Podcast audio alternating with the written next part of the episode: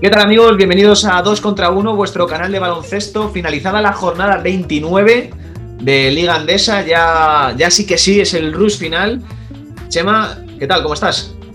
Pues todo bien, contento porque ha sido una jornada en la que hemos podido disfrutar de todos los partidos y bueno, y como decías, encaramos ¿no? Es, eh, final de temporada, esas últimas jornadas que van a definir pues toda la tela que queda por cortar. El, equipo, ¿no? Yo creo que acompañará eh, en esa octava plaza los otros siete, creo que están bastante claros para disputar el playoff, las dos plazas de descenso y a ver cómo queda el orden de, esos siete primeros clasificados. Mm. La verdad es que, bueno, parece que viendo la, clasificación que nos pone ahora Rodri sobreimpresionada, parece que, que los primeros siete está la cosa, hay un poco de brecha, ¿no? Hay entre el séptimo y el octavo. Parece que, el Juventud podría tener un poco amarrado el, tema cuando solo quedan nueve jornadas, pero es que por abajo, por abajo la cosa está espectacular. Yo es que no, recordaba algo así en mucho tiempo, Chema. Bueno, yo creo que está todo muy igualado, ¿no? Que están los equipos en, en prácticamente una o dos victorias y que bueno, vamos a ver qué es lo que sucede. Luego también eh, yo creo que va a ser importante ¿no? el orden eh, en el que queden eh, esa tercera y cuarta plaza de cara a los emparejamientos y luego pues es que es muy curioso la lucha por la octava plaza, ¿no? porque unos les tienen ganados los saberás y los partidos a otros, otros a unos y encima, por si fuera poco, ahora se ha sumado a la puja eh, un poco de tapado y, sobre todo ¿no? más pensando en Europa y parecía que no estaba ahí Herbala y Gran Canaria. Sí, sí, porque parece claro, ¿no? Que, los que se van a jugar ahí el pastel son Herbalife Gran Canaria, Andorra, eh, Manresa y Unicaja, ¿no? Parecen esos cuatro los candidatos. sí, sobre todo, pero, lo que decía de, curioso y de particular es que, eh, por ejemplo, el Morabanca Andorra tiene ganados los dos partidos al Baxi Manresa, uno perdido con Unicaja y juegan eh, esta semana partido clave en el Martín Carpena. El Unicaja tiene ganado uno a Morabanca Andorra, pero perdidos los dos con Baxi Manresa, lo que hace que si llegáramos a esa jornada final con un triple empate, ya sin contar ¿no? los, mm. los, partidos que tiene el Valle de Gran Canaria, sí, podría ser un quilombo bastante importante, ¿no? Sí, sí. Bueno, quedan nueve jornadas. Vamos a ver, vamos a ver cómo termina. Desde luego va a ser difícil. Yo animo, animo a los espectadores a que pongan en los comentarios cuál es su porra. cuál es su porra, efectivamente, cuál es su porra tanto en el playoff como por el descenso. Por cierto, en el playoff, eh, Lenovo Tenerife, eh, felicitarles porque han conseguido ya la clasificación matemática. Sí, a, falta de, esas jornadas finales, un nuevo hito, una nueva pica en Flandes que pone el nuevo Tenerife, ¿no? todo dependía de, bueno, de si ellos ganaban, que es lo que hicieron en la pista del COSUR Betis, y luego si el Moraván Candorra perdía frente al TD System Vasconia. Bueno, y por terminar, así antes de entrar en los resúmenes de los partidos, pues no hemos visto a Pau Gasol, eh, que parecía que podía ser la fecha marcada, ¿no? Además, en Burgos jugaban mucho en las redes sociales con esa posibilidad. Sí, yo creo que, bueno, que el que mejor conoce, ¿no? Mm, que mejor conoce su cuerpo es el propio Pau y él es el que decidirá cuándo, cuando vuelva a las pistas, aunque en el directo de Euroliga dijimos que probablemente ese partido frente al Bayern de Múnich es uno de los propicios para, verle algún minuto. Vamos a ver si así lo piensa el propio jugador y, y Sarunas y vicios. Ese día puede ser el viernes 9 de abril, habrá que estar atento. En cualquier caso, nos metemos ya con el resumen de la jornada 29 de la Liga Andesa. Primer partido, Urbas Fuenlabrada 84, Monbus Obradoiro 82. Victoria fundamental, fundamental para Fuenlabrada. Eh, primera victoria con su nuevo entrenador y Chema en un final de infarto, porque lo tenía perdido, de repente roban un balón, un 2 más 1 de Melo Trimble y ganan el partido. Sí, partido de mucha tensión, era el, ¿no? Yo creo que el, eh, tercero de los cuatro últimos en el que llegaban con opciones. Si recuerdas, llegaron con muchas opciones y por delante en el marcador frente al Morabanca Andorra hicieron lo propio en el Palau, habían acabado perdiendo estos dos eh, choques. Y a la tercera pues, pues salió cara en un final pues no apto para cardíacos. De hecho empezó ganando el, el Mombus Obradoiro, creo que con un 20-31 en el arranque del choque, luego entre Yenga y Trimble eh, llegaron a poner el, 35-35 después de un triple de Obi Megano y bueno, y a partir de ahí pues eh, las rentas empezaron a ser, ¿no? Después de ese empate al descanso 42 puntos locales, ¿no? Si yo no recuerdo mal, llegaron a mandar hasta por 13 puntos. El Urbas fue labrada eh, tras un 7-0 de, parcial para arrancar el último cuarto.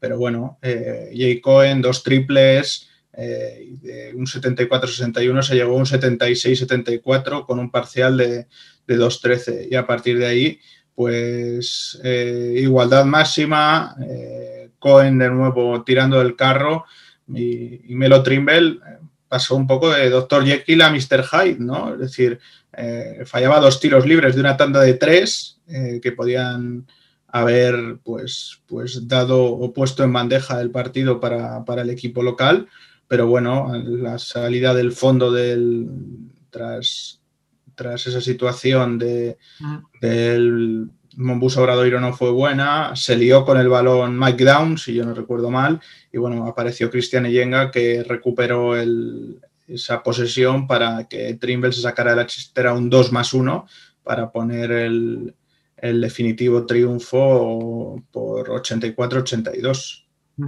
Por cierto, Chema, un nuevo partido muy flojo de, Virutis. Eh, yo ya no sé si es.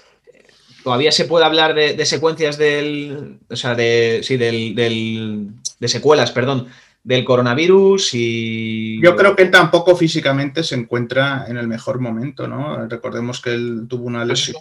De, no, pero tuvo también una lesión importante de rodilla eh, hace algunas temporadas que estuvo un año prácticamente en blanco y creo que, lo está acusando, ¿no?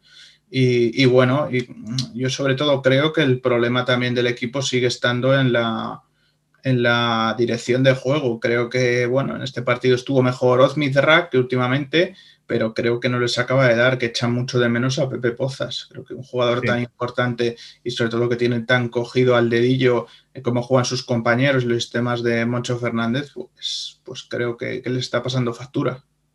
Lo bueno, para el equipo visitante es que salvo el, el Averas, porque creo que en la primera vuelta habían ganado por 19 puntos. Eso te iba, eso te iba a comentar. Siguiente partido, también ahí con, claves de zona baja y, y playoff del que hemos hablado. Eh, Bilbao Basket 96, Baxi Manresa 108. Partido dominado prácticamente de principio a final por el equipo de, Pedro Martínez, que en la primera parte dio un auténtico clínico ofensivo. Fue espectacular, anotaban con una facilidad pasmosa, además eh, encontrando posiciones muy bien. Bueno, lo que es el equipo de Pedro Martínez este año un lujazo, un lujazo, porque creo que se juntó el, estilo de juego del equipo del Baxi Manresa con los conceptos muy claros, moviendo muy bien el balón con el acierto, ¿no? Y eso no se da siempre. Y acabaron, fíjate, con 27 asistencias, con la consabida baja importantísima, ¿no? De, Dani Pérez.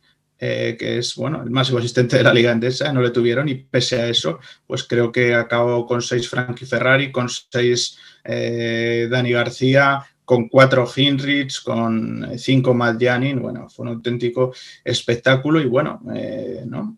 se salió en el equipo del Retabel Bilbao Basket una vez más, Andre Balvin con 21 puntos y, y 12 rebotes, de hecho ha sido el jugador de la jornada para, para la Liga Endesa, pero estuvo muy solo y sobre todo tuvo muchos problemas defensivos. De hecho, le cambió muy rápido a Alex Mumbrú porque hizo un partidazo tremendo. Yankuba Sima, eh, su mejor partido en la CB, con 21 puntos y, 5 rebotes, y tuvo que probar varios defensores que intentaran pararle. Metió a Felipe Dos Años, eh, jugó Goran Huskic, que venía sin participar en la victoria del, equipo bilbaíno en Murcia.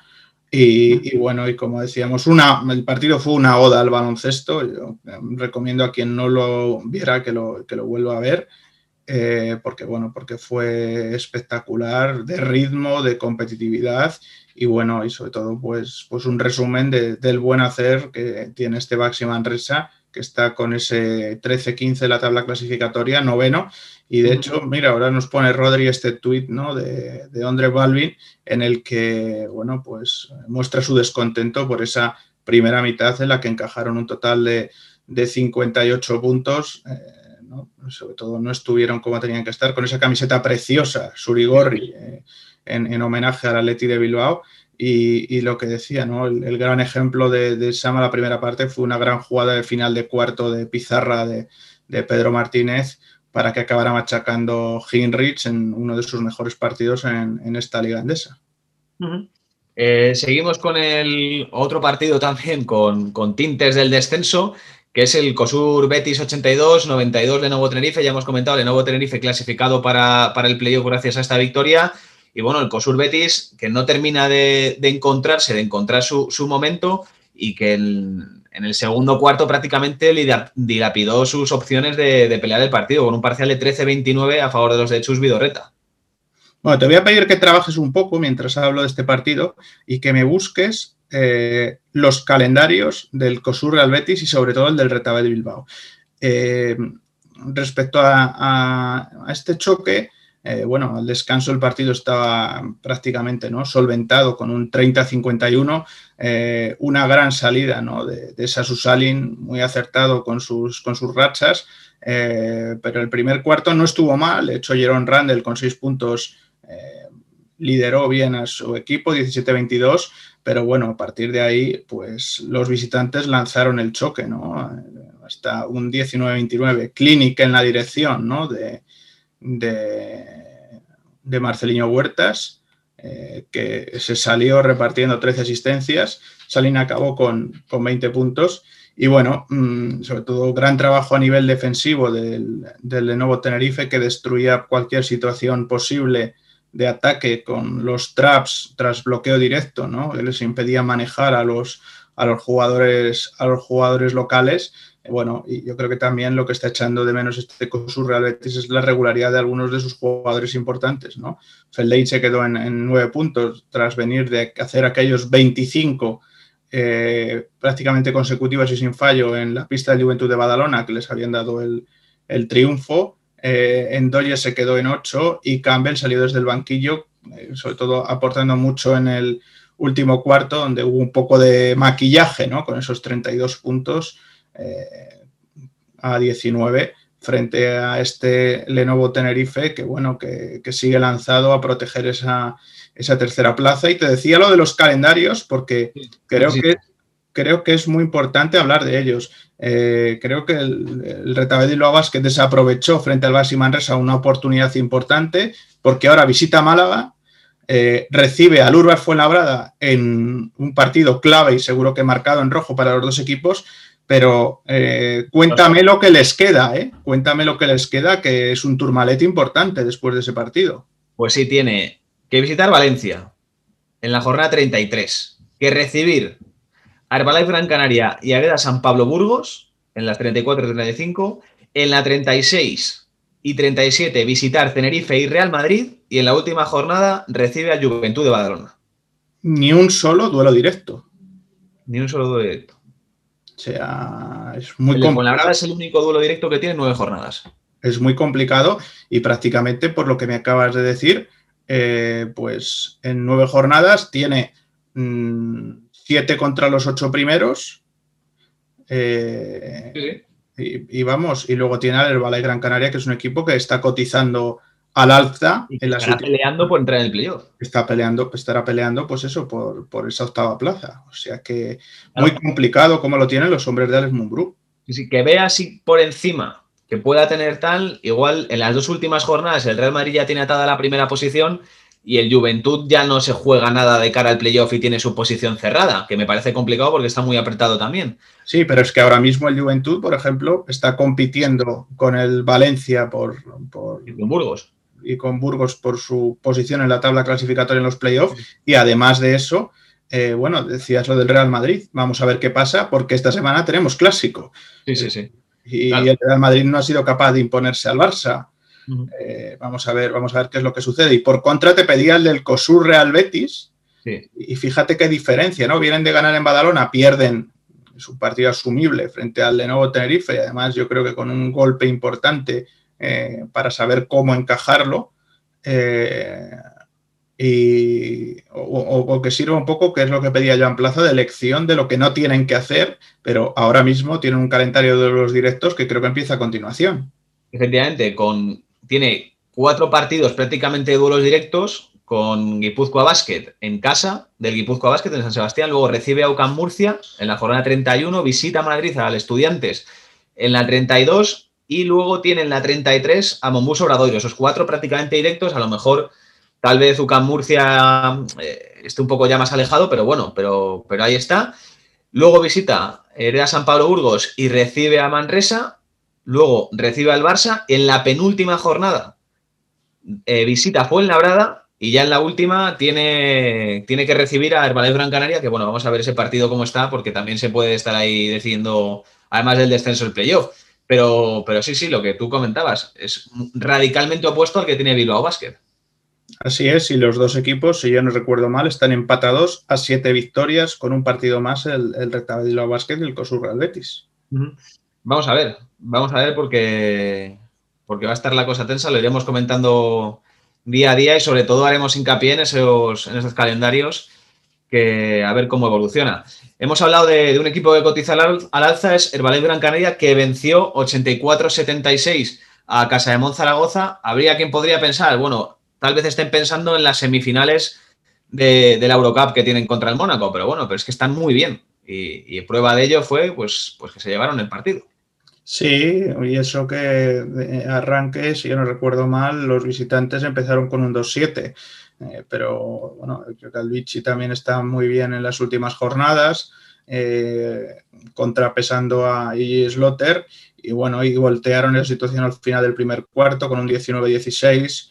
Eh, luego pues llegaron los triples de los dos equipos para un 29-28 con un gran Nico Brusino que llegó a 13 puntos con 3 de 3 en lanzamientos de más allá del arco antes del descanso. Y bueno, y intercambio de golpes, Valcherowski, eh, pero, pero el COSUR, perdón, el COSUR, el Casa de Monzaragoza, pues eh, se ponía por delante con 37-38 eh, para tomar ventaja. Luego, en, la reanudación, pues un 10-4 de salida, muy buena la salida de los claretianos para lanzar el choque hasta el 51-44, pero pese a que los interiores del Casa de Monzaragoza intentaban la reacción, mantenían una renta cómoda de unos 10 puntos, 60-50 los, los locales. Eh, bueno, Sergio Hernández eh, reaccionó de nuevo con los exteriores, sobre todo con Dylan Ennis, que fíjate qué curioso, hizo su primer doble-doble en la Liga Endesa en puntos y en rebotes. Eh, Ennis y Barreiro apretaron el choque hasta un 62-59 pero en el tramo final, eh, pues bueno, pues un poco la goma, ¿no? Eh, volvió a, tomar una renta importante con, buenos momentos de Kilpatrick, el Herbalife Gran Canaria, y Enis y Sulaimón llegaron a poner a tres puntos con un 77-74 eh, el marcador en esta vuelta enfrentamiento de, de Porfi Fisac contra su ex equipo, pero luego Albici, pues un triple y cuatro tiros libres, acabó con 12 puntos, cerraron el choque con 84-76. Es que si te fijas un poco en la estadística, eh, creo que son cinco los jugadores por encima de la decena de puntos en el equipo local. Creo que están en un gran momento de forma, que está muy bien y que en los dos últimos partidos, uno Mm, por descanso y ayer porque no estuvo eh, demasiado acertado, Slotter eh, pues apenas ha tenido participación y el equipo sigue ganando y jugando bien. Ya en domingo, eh, importante victoria, Duca Murcia en, casa de Movistar Estudiantes, 75-85, un partido que dominó de principio a fin, me parece, el equipo de, de Sito Alonso, ¿no? Yo tuve la sensación de que, de que controlaban el choque. victoria muy importante porque no solamente gane la veras a estudiantes, sino que se alejan de la, del descenso. Y también importante porque yo creo que Isaiah Taylor, eh, bueno, jugó su mejor partido, desde luego, como jugador de UCAM Murcia y que este jugador tenga buenas sensaciones de aquí a final de temporada es muy importante para el equipo. Bueno, yo creo que le faltaba entrar, ¿no? Si recuerdas, nada más llegar, se en la pista del Basi Manresa en su estreno. Y bueno, es un jugador muy interesante, con puntos en las manos, capaz de dirigir, de mandar, de jugar de situaciones de pick and roll. Y, bueno, yo creo que él y Jordan Davis, ¿no? Sobre todo Jordan Davis, que es un jugador muy vertical, que va muy bien hacia el aro, pues mm, pusieron rápidamente eh, en apuros al, equipo colegial, eh, creo que lanzando el choque hasta un 33-45 al descanso, ¿no? Es decir, de esos 33 puntos, tengo aquí apuntado, lo sumaron 27 eh, entre Barea, Robertson y Abramovich. Eh, sospechosos habituales, pero faltó aportación de, más gente. Eh, fíjate, mm, parecía ¿no? que la cuarta falta personal de Taylor, con un 43-57 en el marcador, podría inquietar un poco las opciones de triunfo del, del equipo visitante pero de nuevo Jordan Davis tiró del carro, eh, James Webb sin ningún problema para eh, acabar de romper el marcador y dejar sin esperanzas de remontada eh, con un triple de Tomás Bellas que ponía el 61-77, creo que en el minuto 33. Bueno, lo hemos comentado mucho, los problemas que está teniendo Moraván Candorra, sobre todo en, en tema de lesiones. Perdió 68-82 contra la System Basconia, pero llama mucho la atención cuando ves la, hoja de estadísticas que, que Ivonne Navarro apenas utilizó a nueve jugadores. Sí, y además, si fijas, te fijas en las estadísticas de ese partido, eh, con apenas un par de entrenamientos tuvo que debutar Saulius Kulvietis, el último fichaje, eh, porque es que no da para más la rotación del, equipo andorrano y Kulvietis pues jugó prácticamente 20 minutos. Si eso le sumas también el desgaste de una plantilla pues tan corta en el que era curioso en la retransmisión porque veías que el banquillo de lesionados es prácticamente tan grande como el banquillo actual que tienes.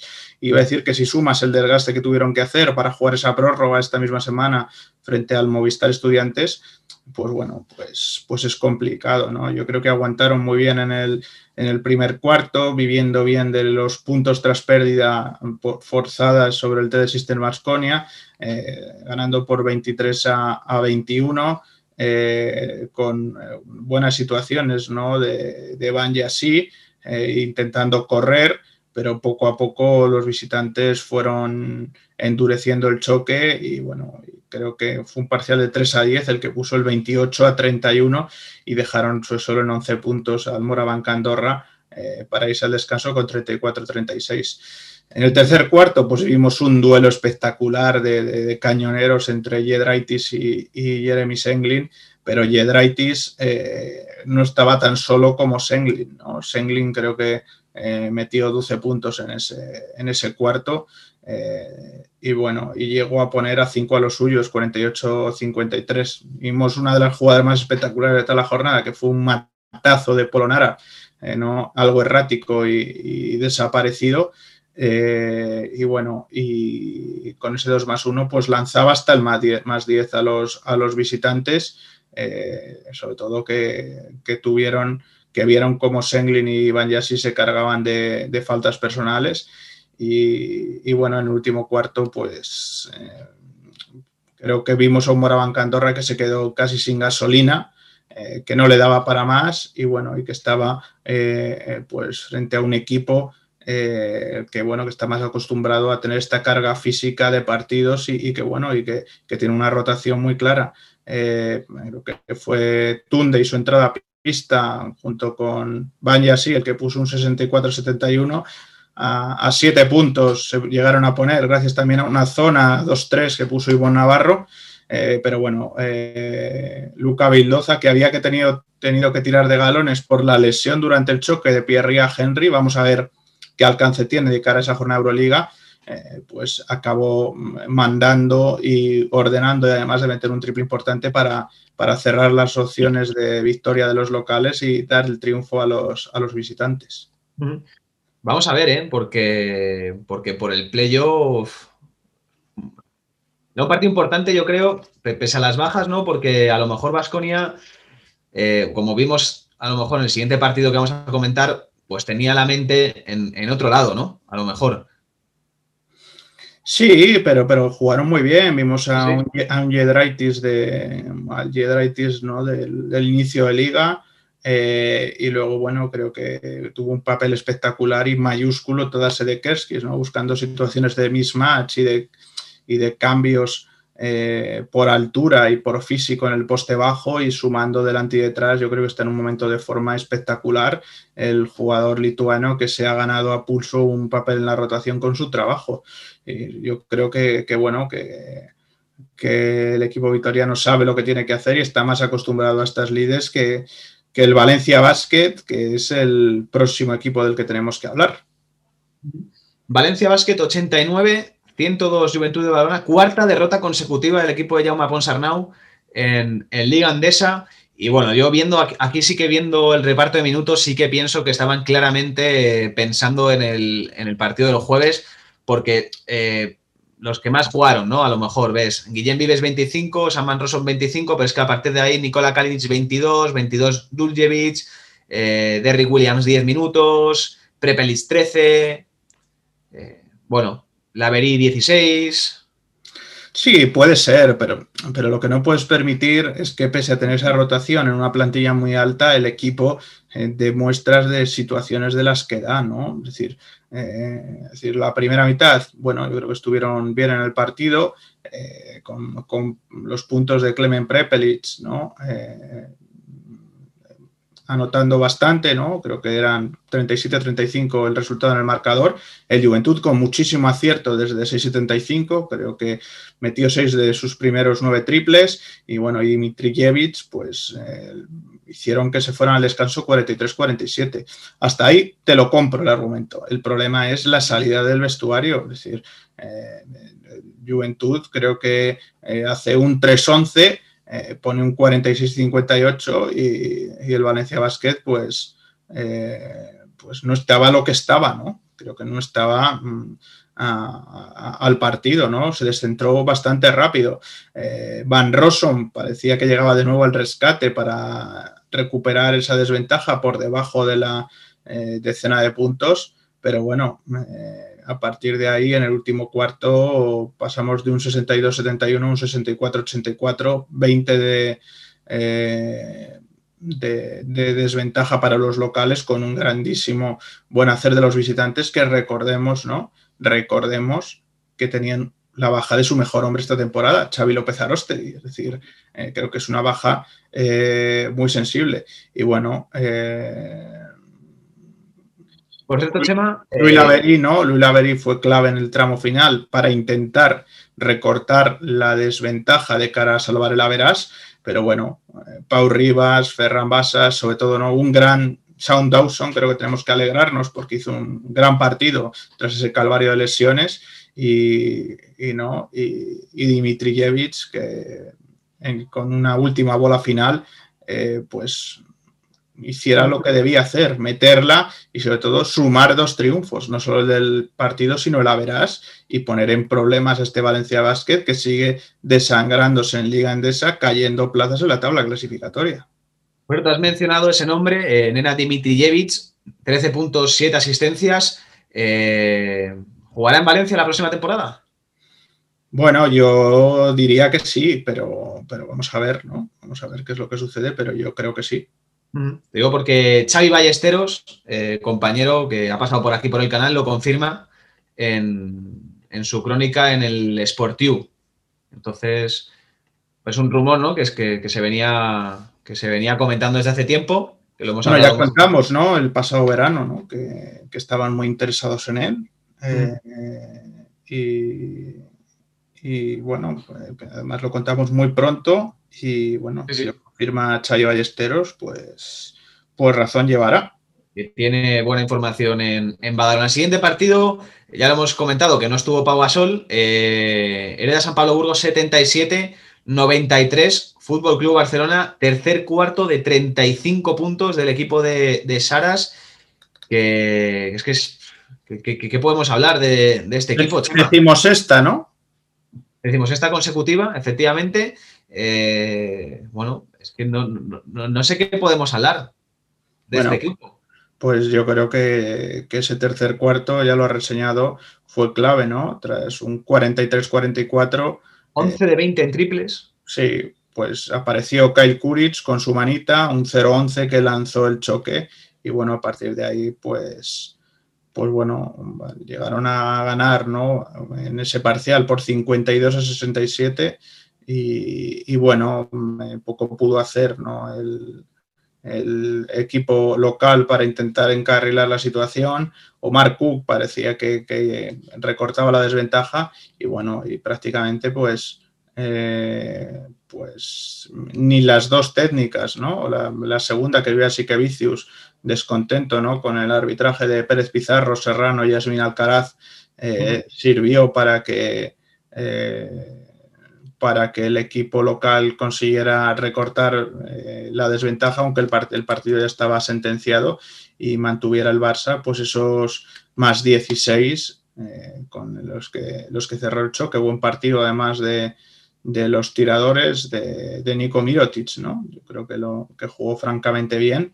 Y bueno, y vamos a ver este mes de tan tanta exigencia que va a tener el Hereda San Pablo Burgos, porque por el brote, por su segundo brote de COVID, va a tener pues que jugar muchos partidos acumulados en, entre las, dos, las dos competiciones que, disputa. Eh, creo que esta próxima semana ¿no? tiene eh, pues dos partidos precisamente frente al Lenovo Tenerife y luego cierra la, semana en Fuenlabrada con la carga y el desgaste que, todo eso conlleva. Vamos a ver cómo es capaz de, lidiarlo el equipo de, de, Joan Peñarroya, que como decíamos, pues vio en ese tercer cuarto pues la explosión de Kyle Kuric, que acabó con 14 puntos en 8 minutos y 33 segundos, 1 de 1 en tiros de 2, 3 de 3 en tiros de 3 y 3 de 3 en tiros libres, y no solo él, 8 eh, para Mirotic y 7 para Calates para, romper el partido eh, frente al equipo castellano, que bueno, que, tiene que seguir pensando en hacer su camino y en el que probablemente el mejor jugador en el choque, eh, pues al margen de Omar Cook, fue Ale Renfro, 13 puntos, 4 rebotes, 3 asistencias. Lo que tú decías, ¿no? un calendario complicado el que tiene, el que tiene ahora Hereda San Pablo Burgos, pero lleva un año en el que ha demostrado que no hay nada complicado para ellos. Que es que eh, si tienen que jugar con cuatro del filial, juegan y lo hacen bien. Eh, yo me quito el sombrero este año con, el equipo de Peñarroya. Sí, yo creo que pocas excusas, sobre todo cuando superas esos dos parones importantes y sigues prácticamente al mismo nivel.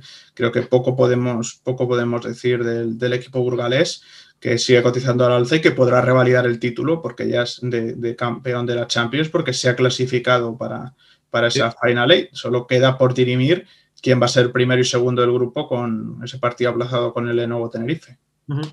Bueno, el partido que cerró la jornada entre el líder Real Madrid 97 y el colista Kunsa GBC 71, un partido sin mucha historia y en el que, bueno, vimos 18 minutos a, a Bukevic, 7 puntos, en el que descansó Tavares, descansó Coser, descansó Gavidec.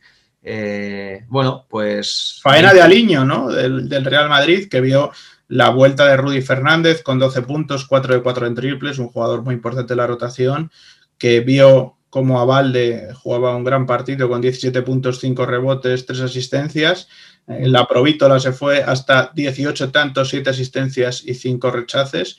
Y bueno, y lo que decías, la aportación. Alex Tayus la aportación importante de, de Buchevich, pero al Stayus me lo dejaba para el final, ¿no? Porque eh, creo que merece, un capítulo aparte, eh, no solo por esos 20 puntos y 7 rebotes, su mejor partido con la elástica del Real Madrid, sino por el acierto, ¿no? 9 de 10 en tiros de 2 puntos, 2 de 2 en tiros libres, todo ello en 26 minutos y, y 47 segundos. No quedaba más, ¿no? Que, tuviera este protagonismo porque, eh, bueno yo creo que Tavares necesitaba un descanso necesario de cara a esa guerra que va a tener que vivir el Real Madrid en, la pista del Fenerbahce, aunque bueno, parece que va a ser menos guerra, sobre todo para Tavares, que no se enfrentará a Jan Veselic lesionado. Y bueno, por terminar el parte médico de Fenerbahce, Nando de Colo será reevaluado antes del partido para ver si, si puede jugar o no. En un partido, bueno, que ya lo, ya lo hemos comentado en el directo, lo comentaremos también próximamente, que para el Real Madrid, bueno, pues le, va prácticamente la vida en ese duelo. Terminado ya entonces el, resumen de la Bueno, no hemos comentado, Ignacio, por, por cerrar también ese choque, que el mejor fue un ex madridista en las filas de la Kunsa GBC, Dino Radonchich, 19 puntos, 11 rechaces en su vuelta precisamente a, enfrentarse a su equipo de formación. Bueno, es que Dino Radoncic está haciendo un año espectacular. He ido por casa de Monzaragoza Vamos a ver. No tengo duda. Si se lo quedan para la próxima temporada o qué deciden hacer con él. Hombre, yo creo que es un jugador muy interesante, ¿no? Y que está demostrando que, puede dar ese siguiente paso. Sí, debería, debería subir un escalón. Además, él mismo reconocía esta pasada semana ¿no? que había pasado tres años en los que eh, había pensado si valía para esto y, si debería seguir jugando eh, al baloncesto. Y bueno, al final la perseverancia pues ha tenido, ha tenido esa recompensa. Hay muchos casos de esos, ¿eh? Lo podríamos hacer, comentar algún día de jugadores que estuvieron a punto de dejarlo y que, se plantearon si, su futuro era de baloncesto y que al final, bueno, es que a mí se me ocurre, por ejemplo, Darío Brizuela. Bueno, ya, ya has dado los mayores ejemplos. En fin, vamos eh, con, las secciones de, de dos contra uno. Empezamos por el quinteto, si te parece. Así es. Bueno, pues el quinteto es el formado por Melo Trimble, Kyle Kuric, Rocas Giedraites, Seth Henrich y Alex Tayus. Sí, yo creo que es un quinteto, ¿no? Eh, pues bastante equilibrado por posiciones, yo creo que, bueno, que es un quinteto bastante tradicional, ¿no? Melo Trimble por esos 31 puntos, ese 2 más 1 definitivo y, bueno, ser un poco el hombre que hizo reaccionar al Urbas Fuenlabrada, pese a esos dos fallos en los, en los tiros libres que podían haber sido ya definitivos, pero bueno, al final la moneda le salió, le salió cara. Eh, Kyle Kuric, ¿no? Por, creo que ese grandísimo tercer cuarto que rompió el choque ante Burgos, ya hemos comentado, ¿no? La aportación que tuvo en esos 8 minutos, 33 eh, segundos de juego eh, para acabar de dar carpetazo al choque frente a los equipos de, frente a las huestes, quería decir, de Joan Peñarroya. Eh, Yedraitis, porque volvió a ser el del principio de temporada, en situaciones de catch and en situaciones de penetración tras rizo, y bueno, y liderando al mm, TD System de Vasconia en la pista del Urbas Fuenlabrada. Heinrich, porque mm, teníamos que meter a alguien del mm, Baxi Manresa por su gran exhibición en Bilbao, pero sobre todo porque es un jugador que muchas veces se prodiga poco en ataque, que hace muchas otras cosas eh, como asistir bien, como lectura del juego, poner buenos bloqueos, eh, rebotear, pero bueno, que tuvo el acierto que tuvo su equipo y cuajó para mí su mejor partido de la temporada. Y bueno, al Stayus, pues le hemos dicho, ¿no? Que la, menor oportunidad que ha tenido de tener minutos, eh, sobre todo de mayor continuidad, más allá de ser el suplente de Tavares, pues bueno, pues que frente al colista de la Liga Andesa no le dio ninguna opción y demostró que tiene cuerda para el rato y que puede llegar a ser importante en, alguna rotación eh, de cara a lo que le queda al Real Madrid de temporada.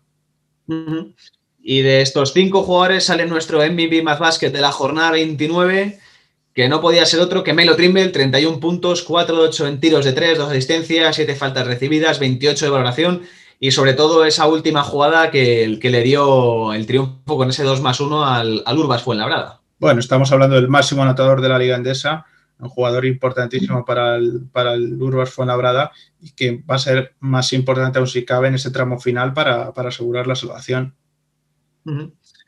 Eso es, este es nuestro MVP más básquet de la jornada 29, repito, Melo Trimble, con un auténtico partidazo que le valió la victoria, volver a la senda de la victoria a Urbas Fuenlabrada. Y nuestro Power Ranking, Chema, queda de la siguiente manera, en primera posición el Fútbol Club Barcelona, acompañado de Herbalife Gran Canaria y Real Madrid, y ya con la flechita hacia abajo tenemos a Moraván Candorra con esas dos derrotas durante la semana, Guipúzcoa Basket, tres derrotas consecutivas y Farolillo Rojo, muy merecido, Valencia Basket con cuatro derrotas consecutivas.